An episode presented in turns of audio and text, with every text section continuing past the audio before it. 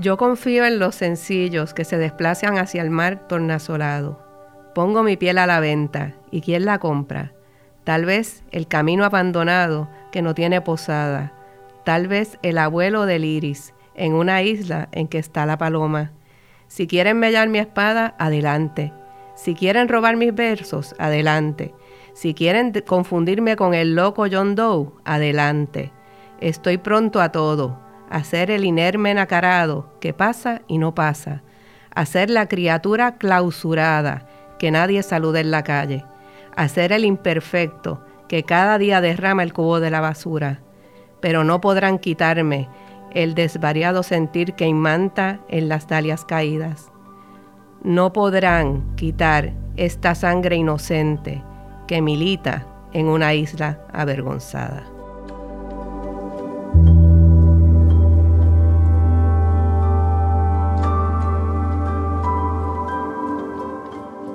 Escucharon a nuestra invitada de hoy, la licenciada María Soledad Sáez, leyendo unos versos del Canto a la Locura, la obra más famosa del gran poeta puertorriqueño Francisco Matos Paoli.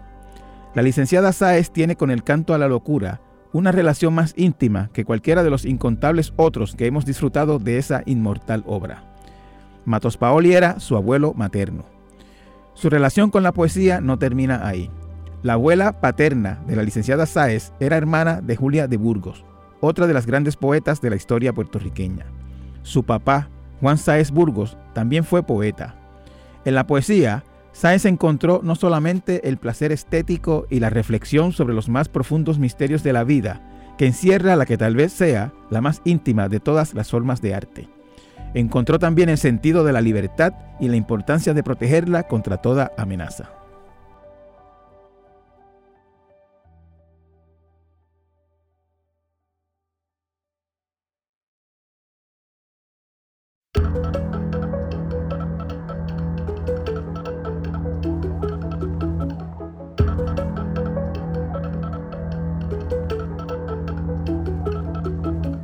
Por 27 años, María Soledad Sáez ha sido abogada en la Sociedad para la Asistencia Legal, una entidad sin fines de lucro conocida como el Bufete de los Pobres, desde la que ha defendido a miles de acusados de casos criminales sin medios para costear su representación legal.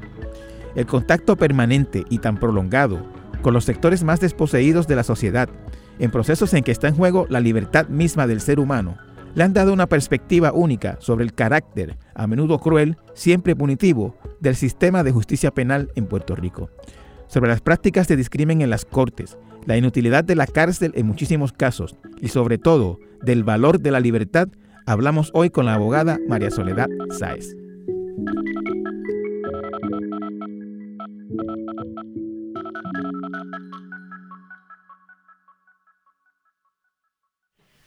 Con nosotros hoy eh, la licenciada María Soledad Sáez.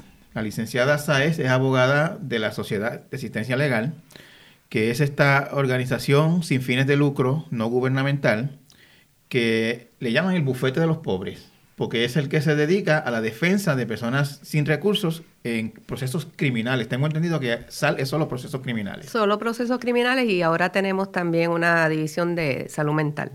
Eh, y salud mental es para para... Eso, bueno, lo que pasa es que se dio de una forma orgánica, ¿verdad? Porque uno de los problemas grandes que hay en Puerto Rico es que aquí está criminalizada la salud mental. Eso es correcto. Las personas que padecen de salud, de problemas, de situaciones de su salud mental, como no hay recursos suficientes para atenderlo, pues es una clientela que nosotros tenemos recurrentemente acusada de casos criminales. Porque la forma de resolver el problema es metiendo los presos. Cierto, y, una persona afectada de sus facultades mentales, digamos, como consecuencia de sus condiciones, se pone violenta en su casa y no llega una ambulancia, llega un policía. Llega un policía y lo arrestan. Exacto. Y le someten cargos criminales. ¿verdad? Entonces entiende la gente que eso es una forma adecuada para lidiar con los problemas de salud mental. Obviamente lo que hace es ahondar en la violencia, añadirle factores estresores a una persona que es un paciente, no es un delincuente. Yo, he trabajado ese tema y, sé que cuando yo lo trabajé había decenas de personas eh, esperando eh, evaluaciones psiquiátricas para ser procesados.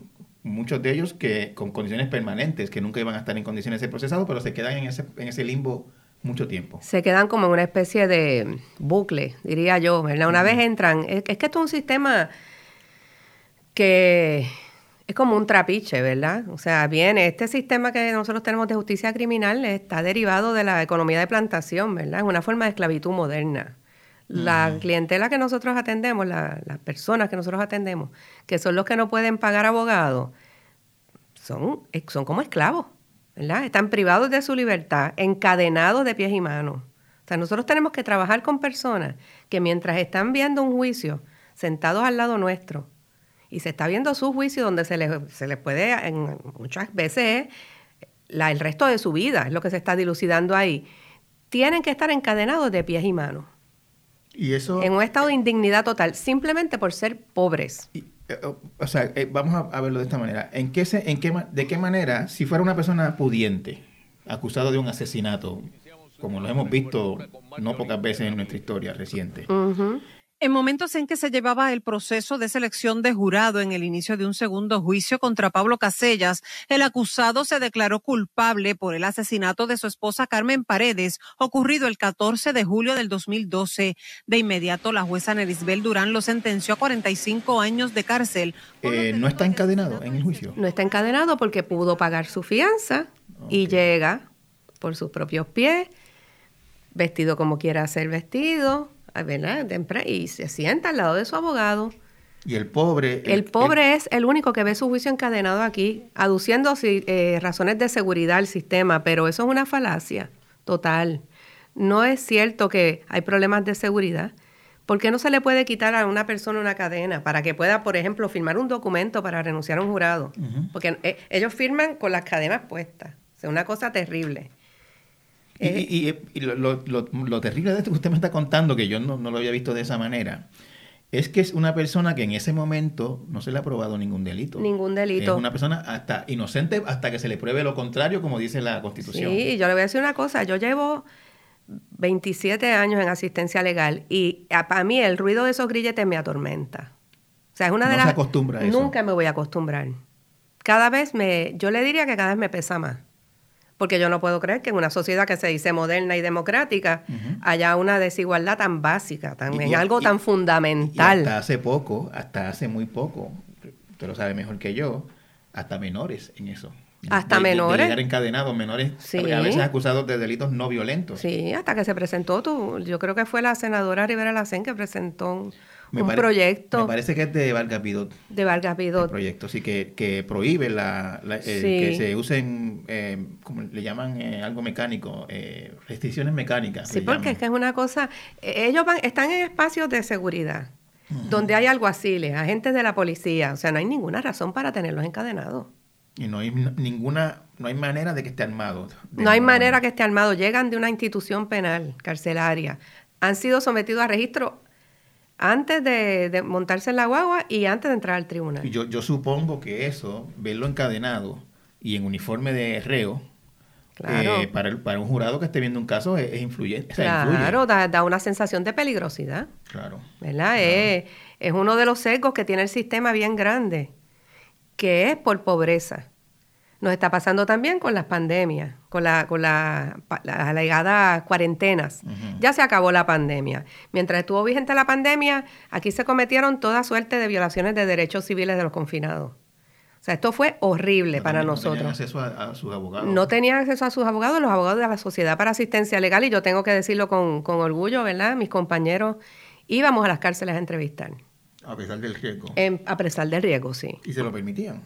Nos lo, nos lo permitieron. Eh, fue bien, nos lo hicieron muy difícil. Yo recuerdo una, una conferencia de prensa que hizo la abogada que de Sal, eh, Laura Cos, creo que es el apellido. De ah, ella fue compañera, sí, ya está en la práctica privada, pero trabajó con nosotros. Ella hizo una conferencia de prensa en plena pandemia denunciando las dificultades que estaba teniendo ella y muchos otros. Sí, nos lo hicieron muy difícil. Era un, fue supliciante. O sea, fue, fue algo que los abogados tuvimos que asumir como, pues, con como un deber, ¿verdad? Y un compromiso con, con esas personas que nosotros representamos. Sí, que quería este, regresar al principio, no, no, tomamos un pequeño desvío con esto de la salud mental y, la, y, la, y el tratamiento de los pobres. Yo quiero llegar a eso con más este, eh, detenimiento, pero yo quería eh, un poquito antes de eso, conocerla a usted.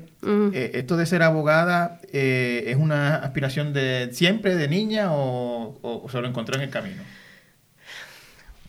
Pues no, no fue una, no, yo no, yo nunca pensé que yo iba a ser abogada, no, no estaba orientada yo a eso. Yo estudié filosofía, historia del arte, yo vengo de humanidades y yo fui criada en un hogar, bueno, yo tuve el privilegio de ser criada, nacida y criada en un hogar de poetas, ¿verdad? Yo, yo me crié entre, entre la poesía.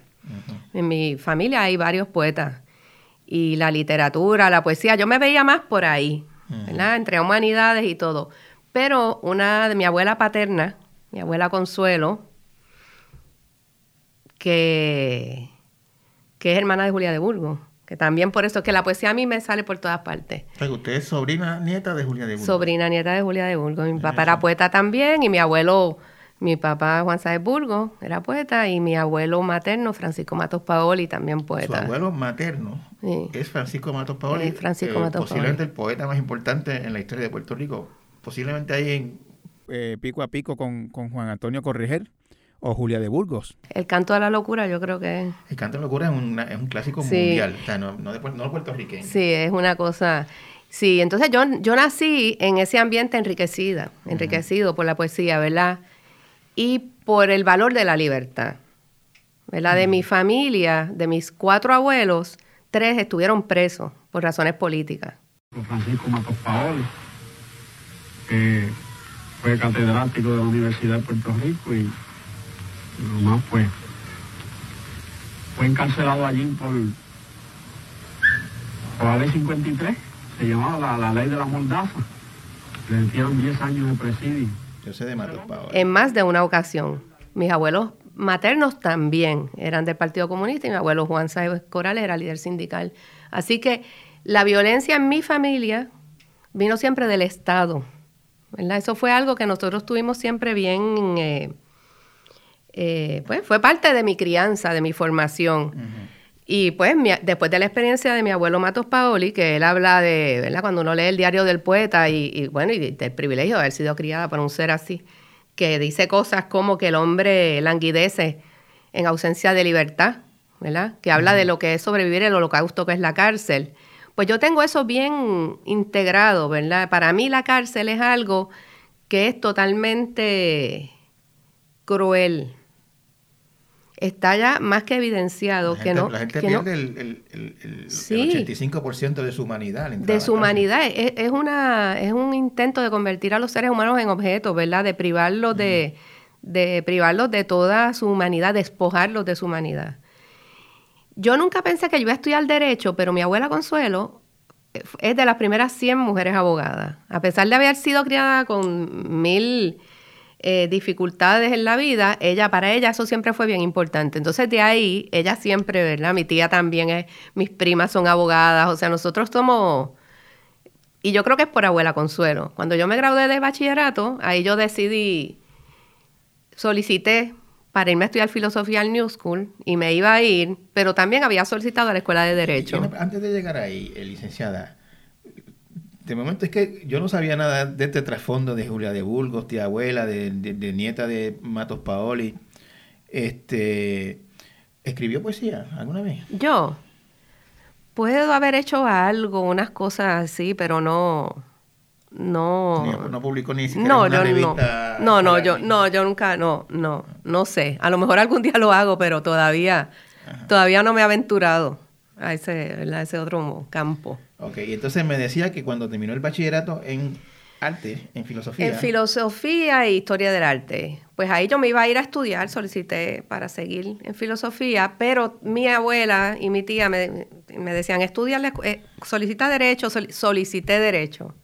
Y me admitieron. Y por mil razones que yo ni sé ahora mismo por qué, al momento de, a la hora de la verdad de decidir, pues me quedé en la Universidad de Puerto Rico en Derecho. Opté por eso. No sé ni por qué. Eh, Pero ahí estoy. supongo que, ¿cómo fue esa impresión, digamos, cuando empezó a conocer el sistema legal, eso que usted llama la esclavitud moderna y, y, encontrarse por primera vez con los múltiples problemas que tiene ese sistema? Cuando yo empecé a estudiar derecho fue un choque para mí. Yo estuve a punto de darme de baja.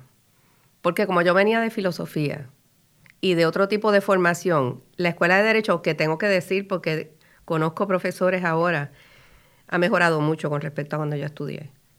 Cuando yo estudiaba en la escuela de derecho, que fue hace unos cuantos años, pues yo me gradué en el, 90, en el 93. De derecho. Sí. Sí, sí, que ha, cambiado mucho la escuela. Pero en aquel momento la escuela era una cosa mecánica, ¿verdad? Era como una negación del, debate, de la discusión de ideas. Fue bien duro para mí, fue yo, no podía comprender que era, que era aquello. Se encontró con... Yo he conocido abogados o estudiantes de derecho que de momento chocan con esta frase que, que, es como una mantra en, en, algunos, en algunos círculos de derecho que que, justicia y, ley y justicia no son lo mismo, que la ley y la justicia no son, no, son sinónimos. Ah, sí. Eso, eso lo encontró en, ese, en esos estudios. Sí, por supuesto, y toda la cosa de tus derechos eh, terminan donde comienza el del otro, ¿verdad? Todo eso sofismo. Entonces, cuando uno viene de filosofía, que uno oye esas cosas, ¿verdad? Y uno se queda en una perplejidad total porque uno dice, pero esto es totalmente carente de lógica.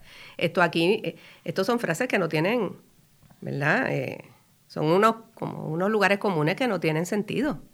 ¿Verdad? Este, la justicia, ¿qué es la justicia? Eso son cosas abstractas. Claro. Entonces, claro, yo por un lado sí tengo esa, podemos decir, como ensoñación de criarme en la poesía y todo, pero por la experiencia familiar y por la vida que, que he tenido, ¿verdad? Y los ejemplos que he tenido, sí creo que en la vida a uno le corresponde actuar en el ámbito de lo concreto, ¿verdad? Y en Puerto Rico en particular, en estos momentos, hay que construir un país, casi from scratch, ¿verdad? Y tenemos que ponernos todos a hacer eso, colaborar con eso. Y una cosa que yo nunca voy a hacer es dejar de denunciar estas injusticias y estas situaciones que vivimos todos los días. Nosotros todos los días, los abogados de asistencia legal, por lo menos una vez al día uno tiene un mal rato, porque es que hay que decirlo así, es un mal rato, en sala por alguna violación de derechos de una persona que el sistema trata como de, ah, sí está bien, pero no se preocupe. Es como minimizar, ¿verdad? Como si esa vida que está ahí al lado de uno no tuviera el mismo valor que la del juez. Yo, yo, yo veo eso eh, a menudo, ¿no? Este, la gente no, no le presta, yo soy de los pocos periodistas, yo creo que mira siempre los informes policíacos, tengo como una, una fascinación con eso. Y veo, por ejemplo, este una persona que la arrestan con tres cigarrillos de marihuana y, le confiscan un carro del 1980 y pico y qué sé yo, y le meten 50 mil de fianza. Así mismo. Que eso es, eso es, yo siempre lo he dicho y lo he escrito, eso es condenarlo a la cárcel sin juicio. Claro, porque aquí hay un sistema, la fianza no se, está, no se utiliza para garantizar comparecencia.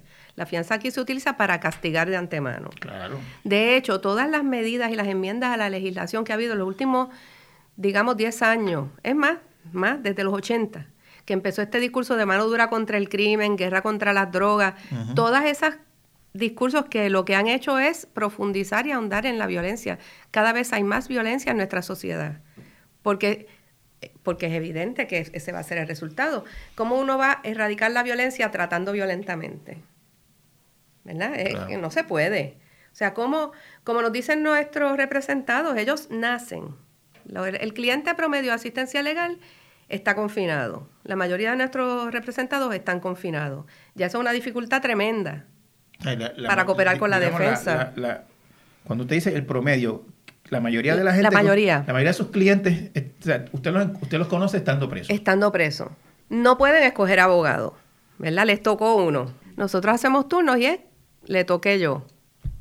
Okay. Entonces, ellos no saben. Un, cliente que usted tuvo, digamos, el año pasado, y se mete en otro problema un año después, no puede decir, yo quiero a la licenciada Sáez. No.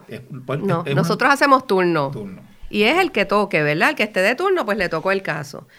Eh, que no es como cuando uno está, uno puede pagarse un abogado, que uno escoge el abogado que uno entiende que lo va a representar bien. Ya ahí, ¿verdad? Y toda esta capa de dificultades a la hora de nosotros hacer el trabajo. Porque uno tiene que poder relacionarse con ese cliente, establecer un rapport, es muy difícil. El acceso a nosotros visitar al cliente está limitado porque está confinado.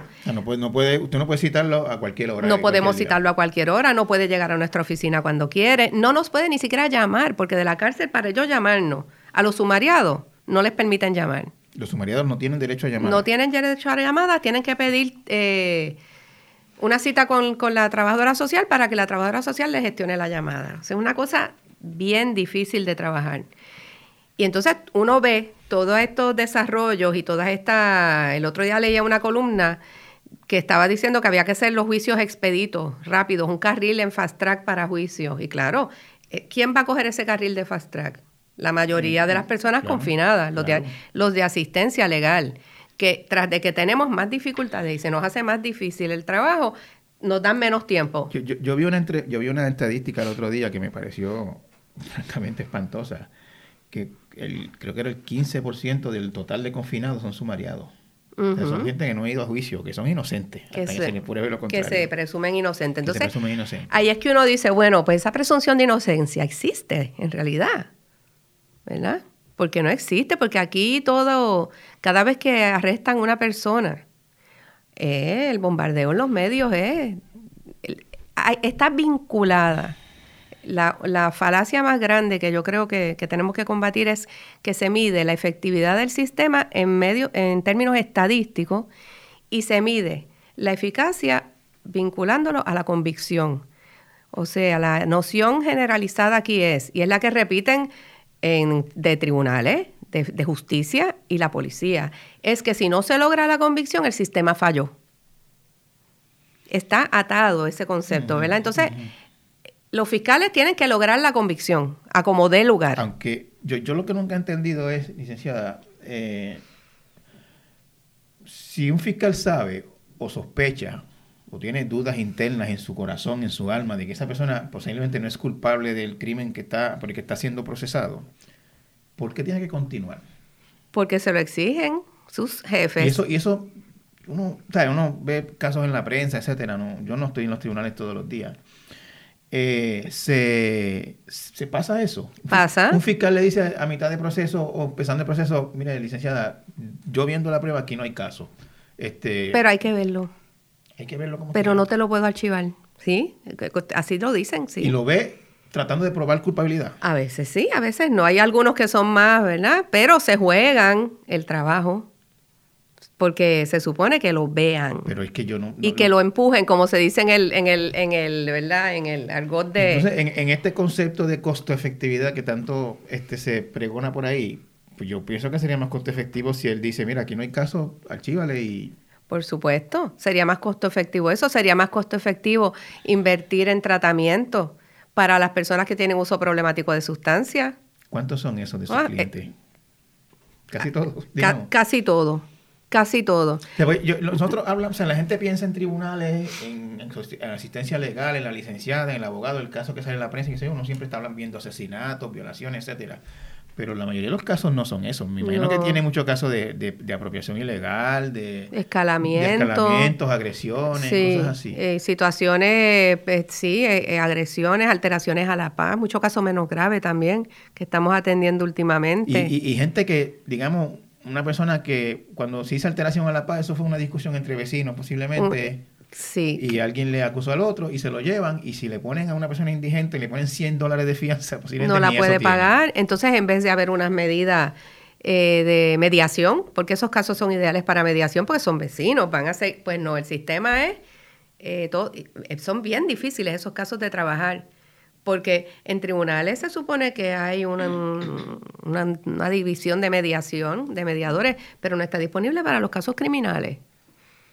¿Verdad? Es una cosa bien, es todo con cárcel, lo queremos resolver. No está disponible para casos Para casos criminales, no está yo disponible. a un vecino de alteración a la paz porque me dijo una mala palabra en medio de una disputa por un parking, eh, eso, eso es un caso criminal. Eso es un caso criminal. Y no se puede mediar. No se puede referir a mediación. Hubo un momento que sí lo pudimos hacer y funcionó, funcionó, funcionaba muy bien.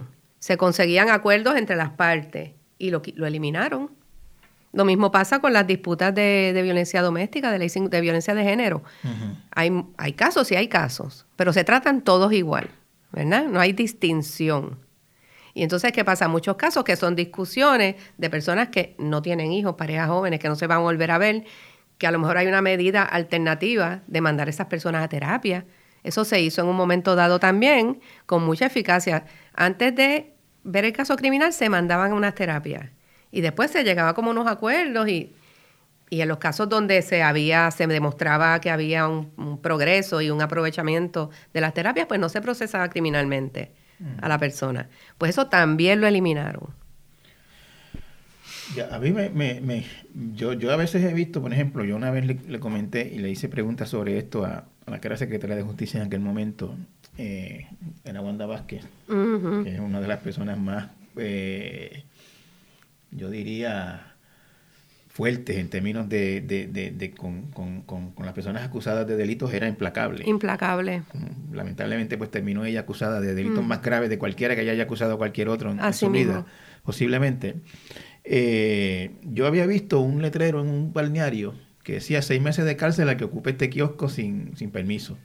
Y yo le decía, pero eso como que me parece tan, tan absurdo, tan exagerado. No hay otra manera de manejar un asunto como ese que no sea amenazando con cárcel. O sea, la, la, vida y la libertad es tan importante que, que, que, te amenazan con la libertad porque vayas a la playa y pongas un barbecue en, en un gazebo que no separaste. Sí, sí, es una cosa... Eh, es, es, insólito. Esa época, esa época fue bien fuerte. Otra, otra actividad que está bien criminalizada en Puerto Rico es la actividad política. El autodenominado Grupo Si Acabaron las Promesas volvió a protestar hoy con un acto de desobediencia civil frente a la fortaleza. 14 manifestantes se fueron arrestados. Yo represento mucho casos de, personas que acusan por ejercer el derecho a libertad de expresión. Manifestantes de la Manifestantes. el caso de los estudiantes de la Universidad de Puerto Rico. Que duró muchos años. Duró cinco años. Tratando de, tratando de encauzar a, muchachos que entraron a, estudiantes que entraron a una reunión y le interrumpieron. Y hay un delito menos grave que dice eso, interrupción de reunión. A ellos los acusaron de restricción a la libertad, de escalamiento, cuánta cosa. Ese caso fue una pesadilla. Cinco años, justicia invirtiendo recursos en eso. Y ese caso terminó, entiendo que desestimado. Terminó desestimado, después eh, fueron hasta el Supremo, el Supremo reinstaló la, señaló de la, el juicio, devolvió el caso y terminaron pagando una multa por los delitos menos graves, ¿sabes? Pero luego de cinco los años. delitos menos graves quedan en el Que era interrumpir a...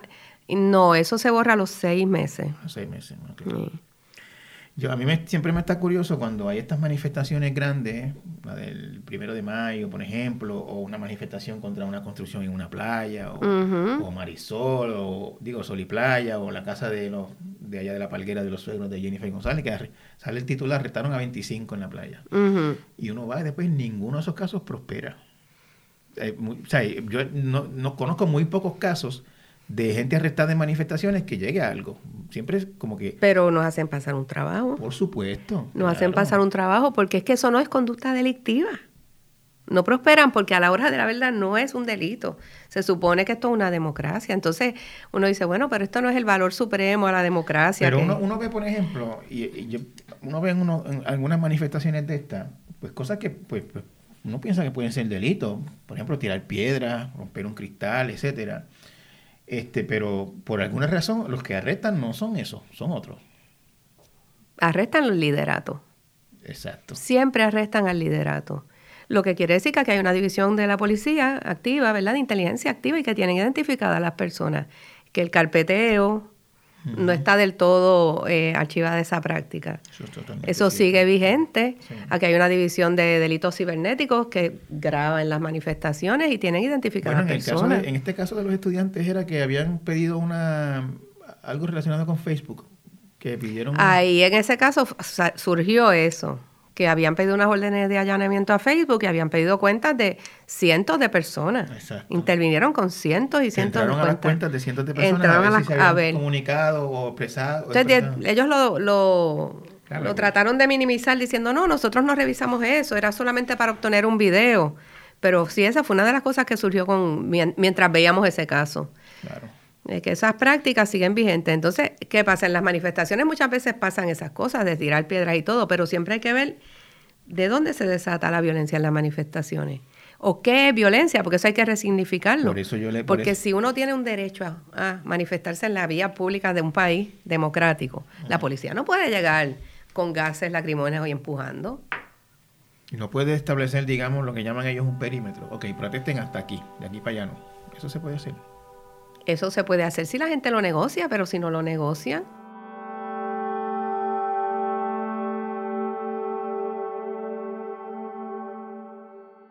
A nuestro regreso, la licenciada Sáez nos habla de sus ideas acerca de la inutilidad de la cárcel. Continúen con nosotros.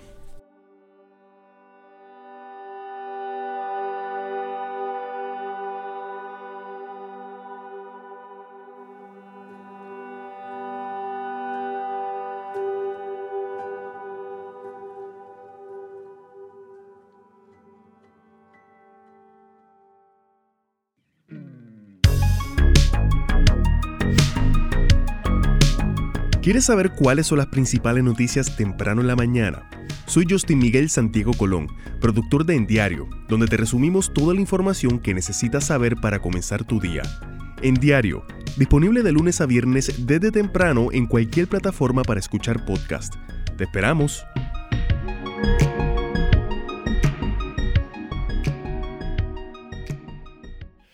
Usted, usted me decía en algún momento que casi todos, por no decir to- bueno, todos, todos o casi todos sus clientes, entre comillas, porque es- eh, sabemos ya que es una lotería, ¿no? Que, que- que- que le toca hoy, le toca porque le tocó, no, no, no se escogieron de parte y parte. eh, están presos ya en el momento en que, Sí. en que, en que lo, en que lo, en que lo, lo detienen, en que usted lo en- entra en contacto con ellos. Y están presos porque, porque pues, no tienen para pagar una fianza. Muchas veces no tienen para pagar fianza ni de 100, ni de 200, ni 500 dólares. Esto de, de, de fianzas diferidas, ese tipo de cosas, ¿qué, ¿cuál es la...? Por, por qué eso no, funciona para todos? Eso no funciona para todos porque eso tiene unos requisitos. Y esos requisitos, entre otras cosas, es que tienes que tener una residencia, un tercer custodio, eh, una persona ¿Un que se haga, que quién? se haga- una persona que se haga cargo de ti, que le garantice al tribunal que te va a traer y que si tú no cumples con las condiciones que te impongan, lo, te va a, de- a- a reportar. A- a reportar. ¿verdad? Eh, eh, ahora en casi todos los casos están solicitando grilletes, así que quiere decir que tiene que ser una persona que viva en una casa donde haya GPS, donde haya un internet o haya una cuenta de teléfono que se pueda implementar el grillete. Se les cobra por el grillete. Nosotros tenemos que estar haciendo unas declaraciones juradas para que nuestros clientes los eximan. ¿El del personal que tiene un grillete paga por el grillete? Paga por el grillete. ¿Y ¿Cuánto, paga, ¿Cuánto vale eso? Yo no me acuerdo cuánto es, pero es por, ¿20, 20 y pico al mes o algo así? Es por, por día. Es por día. Entonces nosotros hacemos, tenemos ya, ¿verdad? Un, hay un mecanismo ya para los clientes de asistencia legal que los eximan del pago del grillete porque son indigentes. Tienen que estar haciendo una declaración jurada. Yo, yo, yo le digo una cosa, yo he estado a veces en algún sitio y, y uno se fija, usted está sentado ahí y uno dice, un grillete. Claro. Este, pero eh, nunca he visto a alguien, digamos, encorbatado o qué sé yo, con un grillete. Siempre son, este, Porque ese es otro de los grandes eh, Claro. mitos de- del sistema, que la gente encorbatada es gente decente. Que cometieron Lo di- errores. no, lo- no lo digo en ese sentido, lo digo en el sentido de que no, no, no, No, es, gente, no es gente, digamos, con medios, con recursos. Pero así lo ve la ¿verdad? El sistema lo ve de esa manera. Por ejemplo, mire, yo creo que hay que, eh, esto es, puede ser un poco controversial el comentario, pero bueno, eh, hay que ver la diferencia, la gran diferencia que hay entre el tratamiento que le están dando los medios al caso de Verdejo con relación al caso de Pablo Casella. Yo no he visto que nadie diga que, que, Pablo Casella es un monstruo. Hoy en Puerto Rico, en el decimosegundo día del juicio contra el exboxeador Félix Verdejo, se llevó a cabo una protesta sumamente gráfica. Una mujer se tiró al suelo amarrada con un bloque de cemento simulando la forma en la que encontraron al amante del pugilista, a quien presuntamente mató por estar embarazada en abril de 2021. Su cómplice... Yo no he visto que se discutan detalles intimísimos de la vida de, de ellos ahí, como se hizo mientras se estaba viendo el caso de Berleo, ¿verdad? Hay una diferencia en el trato en cómo responde el sistema también. Cuando se está viendo el caso de Félix Verdejo, había una urgencia de juzgarlo con prisa a la gente. Era, era una pregunta. Pero en, el, caso de Casellas también se... Sí, pero el caso de Casellas, ¿cuánto tiempo no lleva? Y ahora en este... Y le han dado en lo que dicen que, que, que, que yo me alegro, porque de ahora en adelante a mí nadie me va a poder negar lo que se le dice el método largo para escoger el jurado porque cuando nosotros vamos a escoger el jurado hay un método largo y un método corto, que eso lo que quiere decir es que el método corto se tarda menos el proceso de selección del jurado. Y a nosotros siempre nos dicen que es el método corto. Le, hago la pregunta, aunque yo sospecho la respuesta. Ese tipo de, esa manera distinta de ver los acusados, ¿eso se da dentro de las salas también? Totalmente, todo el tiempo. Es terrible. Es una cosa increíble, o sea, es una cosa que es dolorosa. A lo que voy es, usted está en una sala donde antes de usted hay otra persona que llegó allí con su camisa bonita, su reloj, qué sé yo, este, la corbata. Sí, sí, lo hemos visto, lo hemos visto porque es que se asume que esa persona es una persona decente que cometió un error, que se equivocó. El que llega, que vive en una persona sin hogar o que viene de un entorno pobre, pues esa persona obviamente es un delincuente. Es, es un trato totalmente diferente. Aunque los dos sean, digamos, usuarios Sí, no hay, este no, porque el, porque el que tiene, el, el que viene de, como dicen en, el tribunal, que lo dicen, de buena familia. ¿Lo dicen así mismo? Sí, sí, lo dicen así mismo, que aquí no hay pudor. ¿Y lo dice quién? ¿Un fiscal, un juez? Se dice coloquialmente hablando así, ¿no? Porque él tiene una buena familia que lo apoya y, le, y lo pueden ayudar y él puede superar ese error, ¿verdad? Ese, con eso es que nosotros trabajamos cotidianamente. Esos secos del sistema son terribles. Y otro es grande, el, el, de, el de las mujeres una mujer acusada cumple, eh, la severidad es mucho mayor cuando acusan a una mujer. Cuando la acusan de cualquier delito. De cualquier delito. Porque a nosotros se nos juzga con más severidad, porque somos doblemente transgresoras. Lo primero que se hace es que llaman al departamento de la familia. A la soltar. A la soltar. Eso pasa a todos los casos. Que no pasa cuando acusan hombres, porque cuando acusan hombres, nadie llama al departamento de la familia porque asumen que la madre será a cargo de los niños, ¿verdad? Pero a las mujeres como tenemos ese rol de maternal exclusivo en esta sociedad, pues eso, enseguida es, esto es una mala madre, es una mala mujer, eh, bueno, y, y la severidad es terrible. Aquí hubo un caso terrible que fue súper sonado, que fue el de, el de un hombre que abusó sexualmente de la hijastra, creo que era, que creo que estaba dentro del espectro. Carlos Soto Rivera, acusado de maltrato y abuso sexual contra su hijastra de 13 años, paciente de autismo severo, a quien alegadamente embarazó y dio a luz una niña, compareció hoy ante el juez Isander Rivera en el Tribunal de Primera Instancia de Caguas. También compareció Ana Castro Leduc, madre de la menor acusada de un cargo grave de negligencia bajo la Ley de Bienestar de Menores. Fue en Cagua, que acusaron a la mamá también. Los acusaron a los dos. Hace como dos años de ese caso. Sí, hace como... Ella, era, tenía autismo, la niña, tenía como 14 años, algo así. Eh, ellos los acusaron a los dos. La fianza de ella fue más alta que la de él. Eh, siendo él el abusador. Exactamente. Y ella estaba acusada de, de, de, de, de, de negligencia. Y la fianza que se le impuso a ella fue más alta.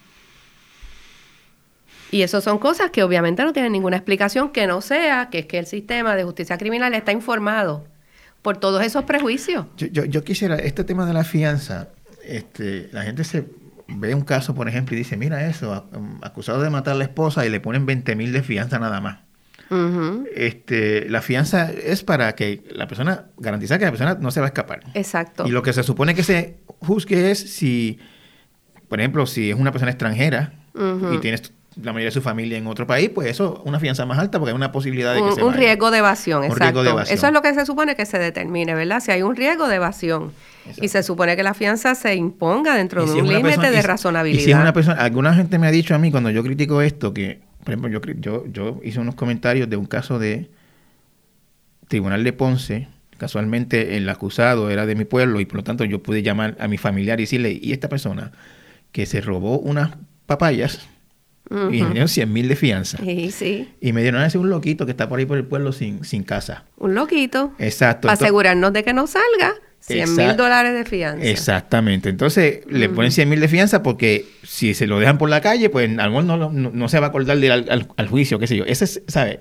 esa es la excusa, ¿verdad? Porque ¿qué pasa? Si, si yo pienso que si esta persona llega al sistema, se detecta que, como dicen, un loquito, pues si esa persona en vez de meterla en la cárcel, se mete en una institución que lo puedan ir tratando para lo, que sea que tenga, ¿verdad? Si es el uso problemático de sustancias, si es un problema de salud mental, lo que tenga, pues obviamente ah, se, va a llevar al tribunal también. Pero ¿por qué la alternativa tiene que ser la cárcel? Aquí, es que no, es que no. aquí en Puerto Rico muriendo más gente que nunca en las cárceles. Hacía tiempo que no veíamos una racha. Eso es cierto. Porque no le están dando los, los detox adecuados. Cierto. Si, digamos, si hay un, se estableció un récord en los últimos cinco años, había un récord de muerte y es, es espeluznante y nadie dice nada. Muy, muy pocos dicen algo. Yo hice, yo hice un artículo sobre eso y creo recordar, estoy hablando de memoria, que por lo menos la mitad de los muertos eran sumariados. Sí, sí, porque es, es cuando ingresan por detox, que no son adecuado, no hay servicio de salud adecuada. Exacto. Ahora mismo lo, del, lo del COVID lo está manejando de una forma horrible. Ahora mismo, ayer yo tuve un médico que declaró en un caso para justificar que no llevaron a mi cliente al tribunal y ese señor ha dicho, un doctor que no recuerdo el nombre, pero ha dicho que las personas, que si hay un módulo y hay uno que da positivo, ahí los encierran a todos. O sea, no sacan al enfermo, los encierran a todos. A ver si se enferman todos, será.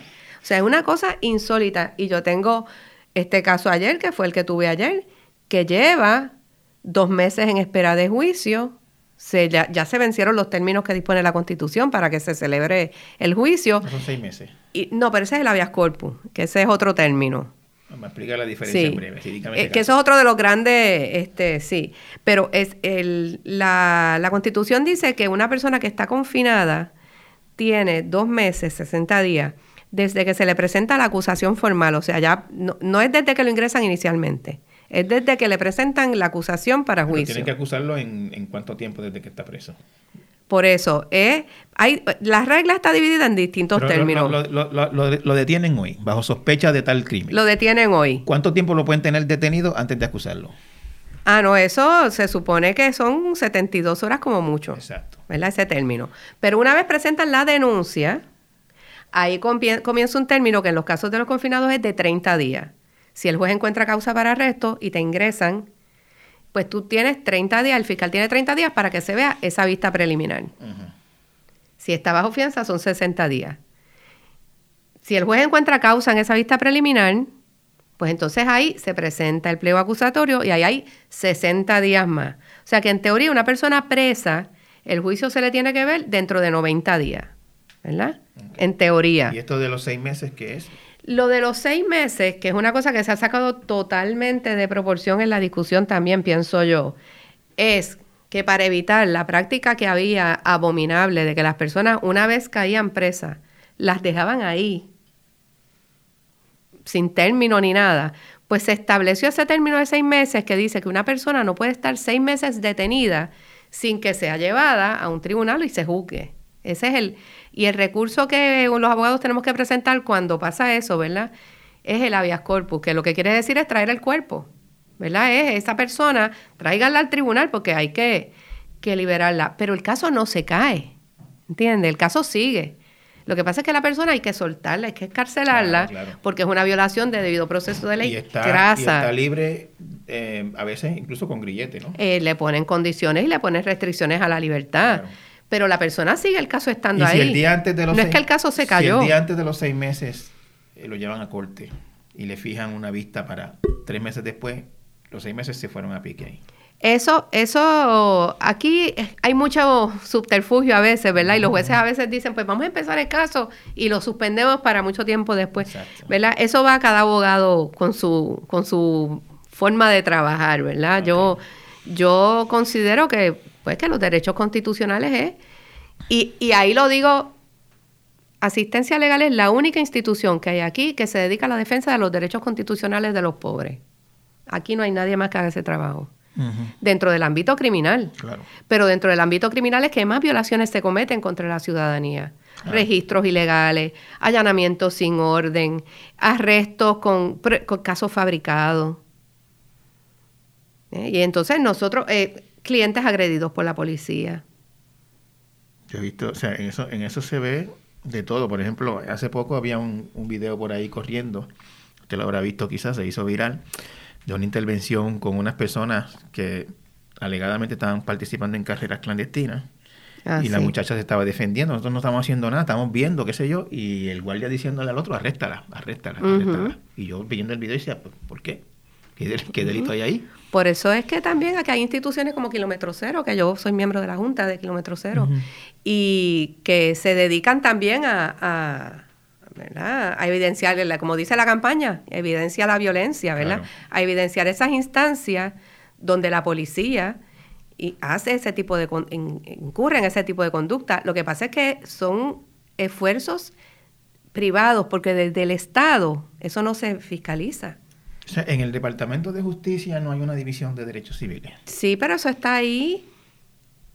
Eso está si ahí. yo, si yo siento que se me violaron mis derechos civiles en, en tal intervención, se metieron a mi casa sin orden, me arrestaron injustificadamente, este, yo voy a esa división, puedo presentar una querella allí o algo así. Se supone que sí, pero yo honestamente no confiaría en eso, ¿verdad? Y lo, lo digo tranquilamente porque yo pienso, como decía, ¿verdad? Parafraseando a, a Audre Lorde, yo creo que con las herramientas del amo uno no puede desmantelar su casa. Eh, en eh, Puerto Rico lo dicen más, más sencillo que eso, es el cabro velando las lechugas. sí, Sí. es, es muy poca esperanza la que uno puede tener cuando llega ahí. Entonces se vuelcan en contra tuya. De hecho, la, la experiencia que nosotros tenemos en- tanto en asistencia legal como en kilómetro cero es que en muchos casos cuando la policía agrede a las personas, cuando la policía abusa del uso de fuerza, ahí es que más saña presentan en la acusación. Porque la forma que tienen de protegerse de la demanda o de la querella es probando que esa persona era peligrosa, ¿verdad? y, y ahí aparece la prueba que tenga que aparecer. ¿Ya? Entonces, la mayoría de la población vive ajeno a esto. La mayoría no, la mayoría vive con esto encima, pero mucha gente vive a esto porque no piensa que les puede pasar a ellos. Las comunidades pobres, los que nosotros representamos, como me dijo una vez uno, los impuestos al sufrimiento, porque dice así, me dijo así, nosotros estamos impuestos al sufrimiento, ¿verdad? Que siempre me voy a acordar de él. No, acostumbrado, quiere Sí, decir. sí. acostumbrado, quiso decir él, ¿verdad? Esto es normal. Desde que van a la escuela, la escuela funciona como un una rama de policíaca también. En la escuela lo, les registran los bultos, le, cosas que no pasan los niños en los colegios. Bueno, eh, ¿Verdad? aquí, vimos en vivo y a todo color el famoso caso de Alma Yari- Yariela, la niña aquella que la llevaron a corte y tuvo un año y pico a través de todo el proceso. Este, que después dijo a la mamá que la niña hasta se había tratado de suicidar y todo. porque- Sí. y yo me acuerdo que yo la primera vez que yo entrevisté a esa señora llorando a la grima viva porque el juez le habló de, en parte del proceso le habló de quitarle la custodia de la niña. Claro, sí, Y sí. entonces una persona pobre, con poca educación, este, oye una cosa como esa y, y se aterra Sí, y uno pierde, se muere, y seguro. sueño y todo. Claro, Sí. porque es que lo primero que se... O sea, que aquí lo primero es que, que, se, que es culpa de la madre. Ese, ese es otro de los, de los lugares comunes. Ah, mira para allá, la delincuencia. Eso es culpa de la madre, que no lo crió bien. Porque no hay valores, dicen. ¿Verdad? Como si los valores fueran una cosa... este Y estas campañas de tus valores cuentan y toda esa cosa tan, tan hueca. Una escuela que no es... Que no, que, que no que los niños no aprenden, no es vigente para ellos. El conocimiento que allí se imparte, ¿verdad? Es el departamento de la familia que actúa como un brazo policíaco y remueven los niños, pero no hay dónde llevarlos tampoco. Así mismo. Eh, es, es toda una pantalla. Hay un negocio con eso de, de- Sí. de, de- de coger niños a mitad de la noche. Sí, Igual que hay un negocio con las cárceles. claro. Porque mientras nosotros estamos aquí hablando, se siguen lucrando un montón de personas de la cárcel. La cárcel es como la guerra. Son negocios Yo- lucrativos. Yo, quería un momentito entrar en eso, licenciada. Usted habla de que usted no cree en el encarcelamiento, eh, que no cree en la, en la cárcel. Yo he escuchado, este, o sea, no es la primera vez que oigo eso, pero quisiera, no sé si se puede profundizar un poquito. Eh, hay- no, hay, no hay nadie que merezca la cárcel. No hay una persona que mata, por ejemplo. Esa es la pregunta que siempre nos hacen, ¿verdad? Ah, Cuando se habla del abolicionismo, que... O sea, yo, que- yo, yo, yo, Sí, entiendo, sí. o sea, yo, yo, yo soy, o sea, yo no soy, a mí lo, que- yo lo que no, lo que no creo, lo que no creo son estas sentencias imposibles de cumplir de, Claro. de 30, 40 años. Yo creo que la persona me- merece la oportunidad de de cambiar. Claro, no que si nos dejáramos llevar por el derecho disque vigente, ¿verdad? Esas sentencias serían ilegales, porque aquí se supone que el sistema es para rehabilitar. Por supuesto. ¿Verdad? Pero eso sabemos que es otra cosa que no existe. Aquí esas sentencias de 200 años le encantan a los jueces. Y, a, los, legisladores. Y a los legisladores. Y es una cosa que, pues, es como que, no sé, o sea, son sentencias que no tienen ningún sentido. Yo creo que en Puerto Rico es de los países del mundo que las sentencias más largas. Bueno, yo, yo, yo una vez eh, haciendo un research sobre esto encontré unos casos en, en Francia, en Noruega, en otros sitios, gente que había cometido en Noruega, un hombre que mató a setenta y pico de adolescentes. Veinte y pico de años. Le echaron 20 años, podía salir a los 10 y se portaba bien. Exacto. El Tribunal de Oslo ha condenado a Anders Breivik a la pena máxima. 21 años de cárcel que se pueden prorrogar cada cinco años indefinidamente si la justicia considera que sigue siendo peligroso. El tribunal estima que el ultraderechista de 33 años estaba en posesión de todas sus facultades mentales cuando mató a 77 personas el verano pasado. Exacto. Sí. Entonces, ¿qué pasa? Que... Y Noruega no es más violento que Puerto Rico, ni remotamente. No, no, no. Porque ese es el problema, que mientras más violencia nosotros ponemos en nuestras instituciones, mientras a más violencia nosotros exponemos a los niños, las personas que nosotros atendemos, la inmensa mayoría han tenido faltas como menor. Porque nosotros hacemos una hoja de cualificación que si se estudia detalladamente, ahí hay un material para estadísticas bien interesante. La inmensa mayoría han pasado por lo que le dicen la menor tienen uso problemático de sustancias. O sea que siendo niños... Uso, problemático de sustancias sin alternativas de tratamiento. Sin alternativas. Accesibles. Y también, por otro lado, nosotros tenemos una sociedad donde a los niños, cuando dan problemas en la escuela, se les medica enseguida. Entonces, mientras estamos en la escuela los medicamos, porque eso así es que se resuelve. Cuando salen de la escuela, no queremos que se mediquen. Se le, enseña a tratar sus problemas con pastillas y con pastillas. O sea, nosotros llevamos ¿verdad? Desde que son niños los llevamos a ese por ese camino y después no queremos, cuando son adultos y no tienen los recursos, pues ¿qué, es lo que se automedican? Claro, claro, por eso le llaman la cura. ¿Cómo le dicen, Seguro. ¿cómo le dicen los, claro, la cura? Claro, entonces son cosas, eh, eh, son como unas inconsistencias que tiene el sistema tan y tan grande que nosotros, ¿verdad? Este, desde el abolicionismo, que es una ¿cómo yo diría? Es, es, más una filosofía de vida, ¿verdad? Es una, es, una aspiración de la sociedad que queremos construir, ¿verdad? Pero, o sea, es una aspiración, pero digamos, la aspiración es que las cárceles no sean necesarias. Claro. Pero en este momento son necesarias. Bueno, en este momento lo que nosotros tenemos ahora yo creo que no es necesario. Y yo creo que lo que hace es profundizar el problema. Yo creo que lo que hay es que atender y evaluar qué personas de verdad necesitan esa restricción, qué medidas hay que hacer, si es una persona que lo que necesita es terapia, si es una persona que necesita trabajo, si es una institución médico hospitalaria, porque los hospitales psiquiátricos tienen restricciones de libertad y bien severas, pero la persona se trata para la condición a la vez. Yo creo que es mucho buscar, porque yo esto sí lo puedo decir por los años que tengo de experiencia. Las personas que llegan a cometer los delitos más atroces, ¿verdad? Que uno puede decir las violaciones, este, los asesinatos, casi todos han sido víctimas ellos también de esa violencia atroz. Y eso lo puedo decir por la experiencia que tengo en años de entrevistar personas. Vienen de la violencia. Casi toda la, casi toda la persona, no sé si usted ha representado alguna vez, digamos, a alguien que mató a su hijo. Sí, hemos tenido casos de eso en la oficina, un montón. A golpe o, qué sé yo. Este, o alguien que, no sé si los casos de violencia de género se ven en sal también. Sí. Alguien que mató a la expareja delante de su hijo, que esos son los crímenes más horribles que se le ocurren. Terrible. Que, la apuñaló delante de una niña de 8 años. Sí. cosas así que pasan. Que esos son los casos que uno, todos los que nos cuestionamos sobre el sistema penal, pues cuando llegan casos así, uno dice, Uh, Pero este no. Eh, sí. O sea, que, en ese tipo de casos, son personas que venían de violencia. O sea, usted dice que casi todos. porque no me atrevo a decir todo, ¿verdad? Porque puede haber alguien que sea psicópata. Eso puede pasar. ¿Verdad? Que, que, claro.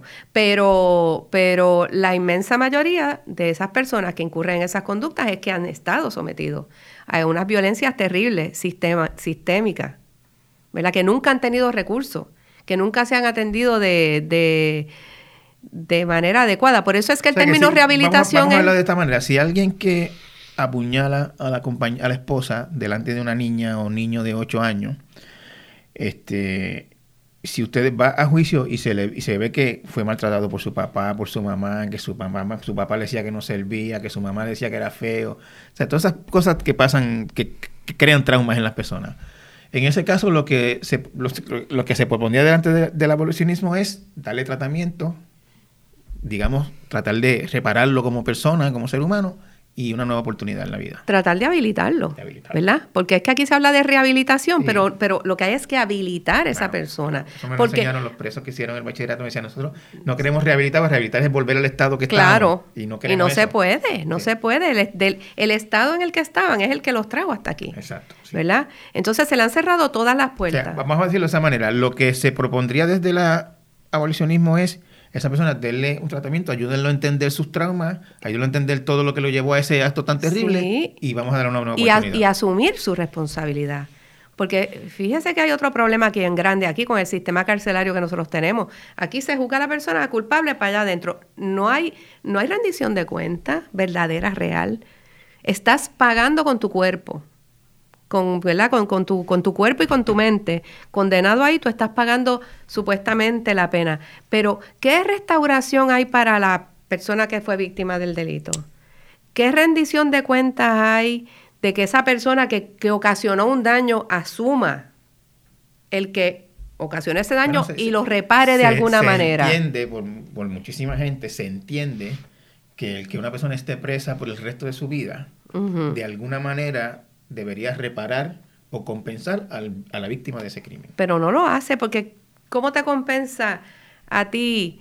Por ejemplo, y de eso hay un montón de, de casos, me viene hacia la mente uno en Sudáfrica, de, de que hubo durante unas manifestaciones que mataron a la hija de unos activistas, eran blancos, pero eran activistas. Y estas personas se posicionaron dentro de, ¿verdad? Dentro de su, coherentemente dentro de su creencia y terminaron los que mataron a su hija trabajando para ellos. Eso es bien, eso es una casa. Yo, yo sé que los hay. Son y- casos bien y yo excepcionales. he visto documentales de gente que Sí. se sienta frente a frente con el asesino de su padre o de su madre y, y le, y le pide cuenta, le reclama. y, hablan. Y entonces, ¿qué pasa? Esas son cosas bien difíciles. No funciona en todos los casos. Pero lo cierto es que es la única manera de de verdad que haya una, una rendición de cuentas, porque es que el problema es que esto, lo otro es una venganza. Es una venganza, punto. Es, es una venganza que, bueno, está muy cerca de decir, ah, pues como tú me mataste a mi hijo, pues yo te mato el tuyo. O yo te mato a eh, ti. Eso es lo que pasa en Estados Unidos. Exacto, muerte, sí. exacto. Y entonces, ¿qué pasa? Pues aquí, pues no lo matamos, pero lo dejamos en la cárcel el resto de su vida, que es una forma, a mi juicio, de matar. De matarlo lentamente y... Lentamente, y de la forma más cruel, y los, y los gritos no se oyen afuera. ¿Verdad? Uno pasa por los edificios estos y uno no piensa qué es lo que hay ahí. Entonces, ¿qué pasa? Los abogados de asistencia legal sabemos. O sea, nosotros los que trabajamos con esto y que hemos trabajado con esto por tanto tiempo, no nos podemos hacer de la vista larga. No podemos no verlo. Nosotros sabemos qué es lo que hay en las cárceles. Nosotros sabemos las torturas que esa gente sufre ahí, el sufrimiento, eh, la- las agresiones de toda índole que sufren las personas en la cárcel. Y a mí me van a decir que por tú fumar marihuana o por tú vender marihuana, tú tienes que ser expuesto a que abusen de ti sexualmente, a que te agredan, sobre todo en las instituciones de menores. Y esas cosas no se hablan, porque preferimos no verlas, ¿verdad? Como sociedad. ¿Y por qué? Porque Bueno, nosotros... la- la- de- la- con buena parte de la sociedad lo que dice es, se lo ganaron, se lo merecen. Cris, pero porque es una población que nosotros vemos como excedente. ¿verdad? Es de dónde proviene la mayoría de las personas que están en la cárcel. De lo que nosotros pensamos que están al margen, que son el excedente, que no sirven para nada, son no personas, ¿verdad? Es esa marginalidad. Sí, licenciada, usted, usted ha visto en su práctica, usted me dice, puede no ver. O sea, usted, usted me está hablando, me, me dice esa frase para, para eh, ejemplarizar o ilustrar lo que pasa en la cárcel. Pero usted en su práctica ve mucho de lo que pasa antes de la cárcel. Y usted me lo acaba de decir que casi todos tienen algún trauma, vienen con algún trauma de niñez. O sea, usted se sienta con un cliente que se lo trajeron porque, este, qué sé yo, um, lo robó, lo, cogieron robando en una mueblería de noche, escalando mm. una propiedad, qué sé yo, y usted lo sienta y usted le hace esa entrevista y ahí usted sabe que no vive con su papá, que su mamá lo abandonó, que su mamá era drogadita, ese tipo de cosas es bien terrible. Tiene que es bien terrible. Nosotros hemos oído las historias más eh, devastadoras, yo diría. Hemos visto también este, cosas de, mucha esperanza, ¿verdad? Pero cuando uno tiene... Eh, es que no que la palabra empatía se ha relajado tanto, ¿verdad? Que ya como que ha perdido el verdadero sentido, pero yo lo estoy diciendo de verdad. Cuando uno tiene empatía con, con el otro, ¿verdad? Que uno, uno puede verse donde está esa otra persona, es bien doloroso. Nosotros pasamos noches sin dormir. O sea, es un trabajo bien duro, bien duro. Porque es que uno no puede olvidarse de las cosas que uno oye o de las fotos que uno ha visto, de escenas, de, ¿verdad? Es un trabajo fuerte. Es un trabajo fuerte que mucha gente no comprende. Porque la gente lo despacha diciendo, ah, pues eso es un criminal, ese se lo buscó. ¿Verdad? La, lo, que, lo que creemos en, en el abolicionismo, por decirle de alguna forma, o justicia restaurativa, o justicia transformadora. Lo que, lo que planteamos es que a esta conversación hay que tenerla. ¿verdad? Que es una conversación que hay que tener, que hay que empezar a tener. ¿Por qué? Porque cada vez hay más violencia. Y, si yo, la verdad es que me, vamos a decirlo de esta manera, me persuade el estar hablando con usted, que lleva, me contaba ahorita, 27 años 27. en asistencia legal, eh, viendo estos casos todos los días, muchos casos todos los días, usted habrá tenido en 27 años, porque estos son casos que, se, como usted me decía, son pobres, se despachan rápido. Usted habrá tenido miles de clientes. Miles.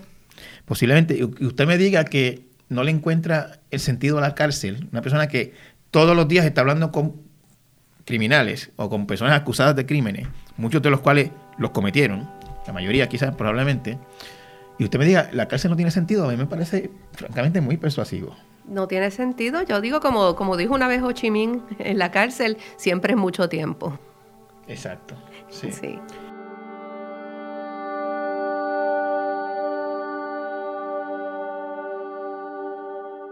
A nuestro regreso, la licenciada Sáez nos habla del desenlace esperanzador que tuvo un caso muy terrible y muy sonado en el que ella participó como abogada.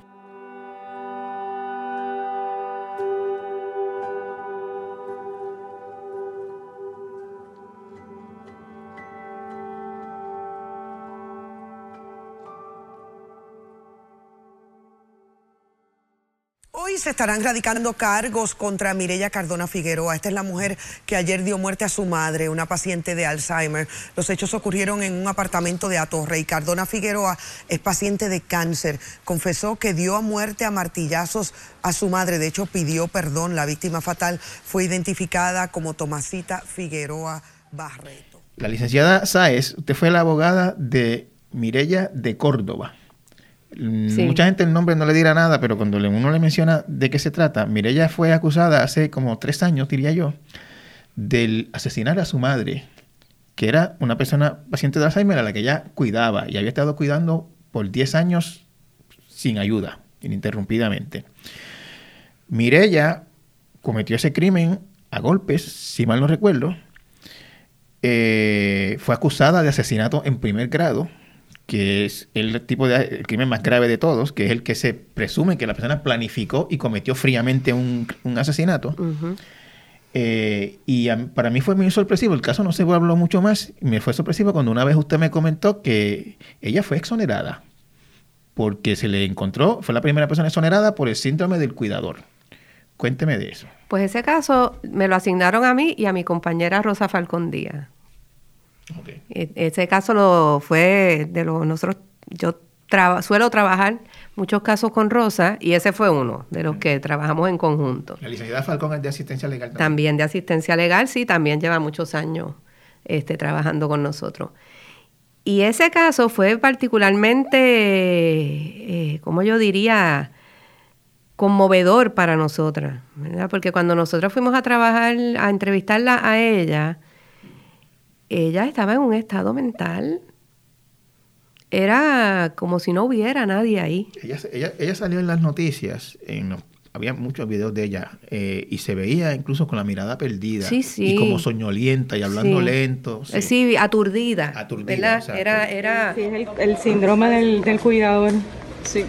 Usted estuvo muchos años con su mamá. Nueve años y medio. Y ya la situación, pues usted no tenía más ayuda, estaba desesperada. Desesperada, necesitaba más ayuda financiera. Financiera y emocional. Y emocional también. ¿Usted tiene algún padecimiento o algún...? Sí, depresión mayor severa recurrente. Entonces nosotros, pues obviamente cuando empezamos a trabajar en el caso, la entrevistamos, tratamos de entrevistarla, nos dimos cuenta de que era una persona que tenía un historial de tratamiento de salud mental, ¿verdad? Que no voy a entrar obviamente en los detalles de, de, de las condiciones que padecía, pero tenía el historial. Uno de sus hermanos nos trajo mucha información uno de los hermanos de ella nos trajo mucha, mucha información y de hecho ese hermano, tengo que decir que, que, que la iba a visitar y se encargó de ella, ¿verdad? Él, este, ella no, no, no, estuvo, no estuvo abandonada, o sea, sus, sus hermanos entendieron, ¿verdad? ¿Qué es lo que yo digo? Porque eso no lo... O sea, ¿qué, ¿qué caso puede haber más atroz que ese? De una mujer que mata a golpes a su madre. Sí, cuando la gente ve eso y, y, se, ciega todo lo Paciente de Alzheimer. Pero sin embargo, cuando nosotros empezamos a trabajar ese caso, con la misma con, con el mismo hermano, ¿verdad? Y empezamos a ver qué era lo que estaba pasando ahí y cuál era el cuadro general y viendo de lo que ella había también en las condiciones de las que ella padecía y se hicieron las pruebas psiquiátricas pertinentes y se determinó que ella era inimputable, que eso lo que quiere decir es que al momento de cometer los hechos ella no estaba apta para comprender la criminalidad de su acto. Eso la persona resulta absuelta, pero sigue sujeta a una medida de seguridad, que quiere decir que periódicamente se celebran vistas. cuando alguien es inimputable, o sea, lo que quiere decir es darle tratamiento para hacerlo imputable, algo así. No, es darle tratamiento, ya es inimputable, ya se declaró inocente. ¿Verdad? Porque ya se, eso es procesable, que eso es, otra cosa. Otra cosa Pero inimputable ya esa persona se declaró inocente porque es que al momento en que cometió los hechos estaba tan mal ¿verdad? El, eje volitivo, que no era dueña de sus actos, que actuó totalmente cegada por algo que no le permitía comprender lo que estaba sucediendo. Esa persona es no culpable, se determina, jurídicamente es no culpable. Y, como cualquier no culpable no se le puede volver a juzgar. No se le puede volver a juzgar porque ya el caso se dispuso, pero la ley dispone que se queda sujeto a medidas de seguridad, porque puede ser una persona peligrosa para la sociedad o para sí mismo, ¿verdad? Entonces se evalúa periódicamente por el psiquiatra del Estado. Y el psiquiatra hace la recomendación que tenga que hacer. Pues mire, vamos a ponerle, este, vamos a, a un hogar, un cuidado menos restrictivo, o esta persona sí tiene que estar en el hospital psiquiátrico.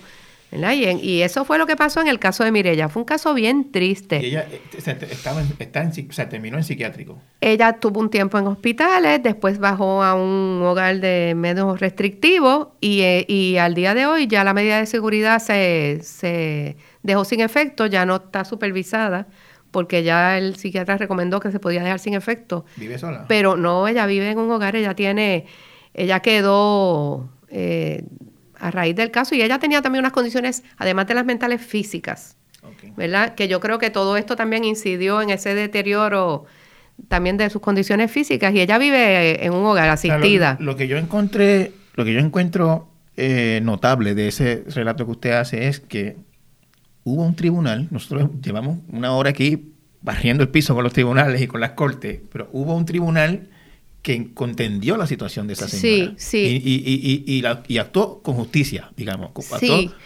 Claro, tengo que decir que es que en este caso se dio una conjunción de factores que no siempre se da. Que es que también el perito que contrató la fiscalía estuvo de acuerdo con el nuestro. O sea, cuando el perito hizo la evaluación, ¿verdad? Pues no había entonces duda, no hubo controversia. Y, fue, y fue eso, esa, esa medida, tengo entendido, como, como usted me contó, se produjo en, bastante rápido. No, no fue un caso de eso que tuvo años dando vueltas por ahí. Bastante rápido. Fue un poco. Al principio tuvimos nuestros tropiezos porque se nos llegó a plantear desde, desde la fiscalía que teníamos que tener, que, que se tenían que oponer a que planteáramos lo del síndrome del cuidador, porque eso iba a ser una luz verde para que la gente saliera a matar a sus familiares. Entonces, ese tipo de pensamiento eh, no es correcto, o sea, eso no es, eh, ¿verdad? El mundo no es así. Pero finalmente cuando se sometió por el perito de Fiscalía también de Justicia a evaluación el caso de, de Mirella y estuvieron de acuerdo, pues entonces ahí el caso se pudo disponer de esa manera. ¿Y es el primer caso de síndrome de cuidador en Puerto Rico? Yo tengo, en, que yo sepa, sí. Es el, el primer caso donde apro esa, esa defensa de quemazón, que es que le dicen quemazón, que es importante decirlo porque sobre todo pasa dentro del ámbito, son, son cosas terribles que pasan dentro del ámbito de lo doméstico, que le pasan por lo general a las mujeres también. Y, podría uno pensar que puede pasar incluso con niños. Podría pasar, sí. Porque es que una persona, según lo, eh, lo que nos explicaron los peritos en este caso, ¿verdad? En sus informes, en sus respectivos informes, es que una persona sometida a... son patrones de privación de sueño, son, eh, eh, eh, no hay vida, la, vida de ella era estar encerrada, ella no salía, ¿verdad? Cuidando a una persona que inicialmente era quien la cuidaba a ella, porque en el caso de Mireya se dio esa dualidad que la madre era quien la cuidaba a ella, pero entonces cuando la madre enferma, ella se convierte en cuidadora de la madre, pero ella necesitaba cuidado.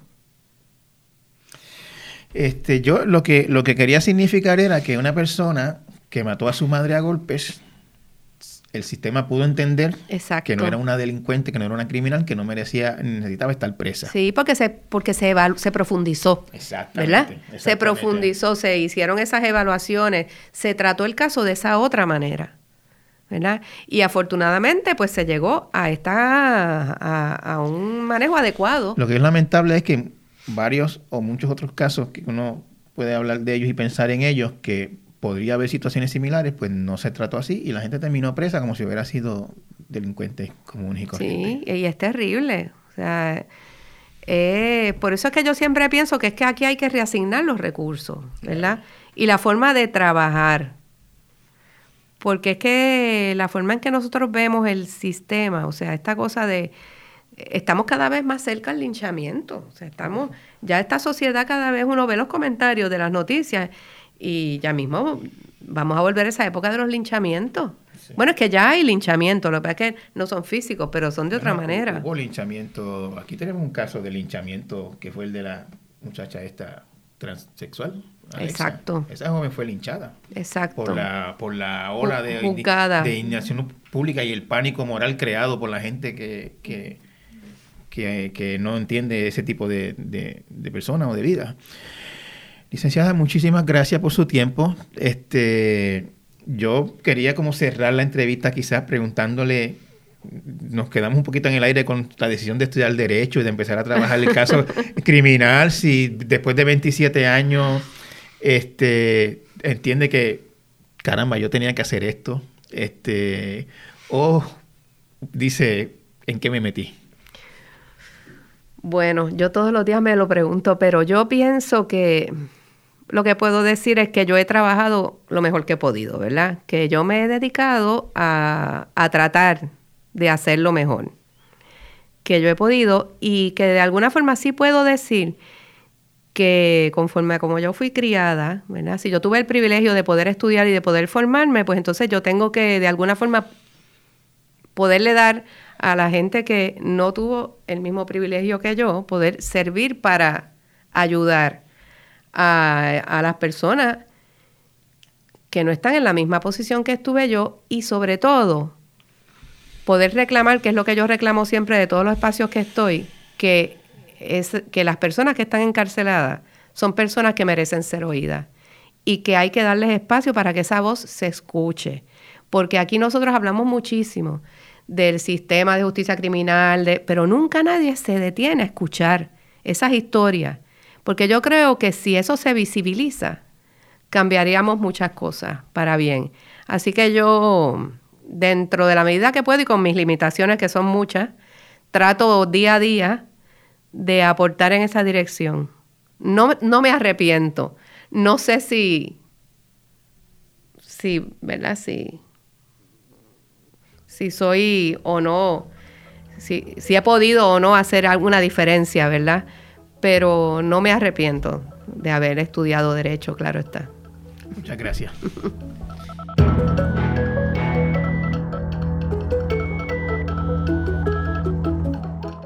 Torres Gotay Entrevista es una producción de Jeffar Media. Puede conseguirlo en cualquier plataforma de podcast. Agradecemos que lo valoren y lo compartan. Justin Miguel Santiago estuvo a cargo del diseño de sonido. Producción por Abisael Flores. Producción ejecutiva Celimar Colón. Música original por Rigoberto Alvarado. Denis Rivera Pichardo es nuestro editor audiovisual. Rafael Lama Bonilla es el director general de Jeffar Media. Los esperamos la próxima semana en un nuevo episodio. Hasta entonces.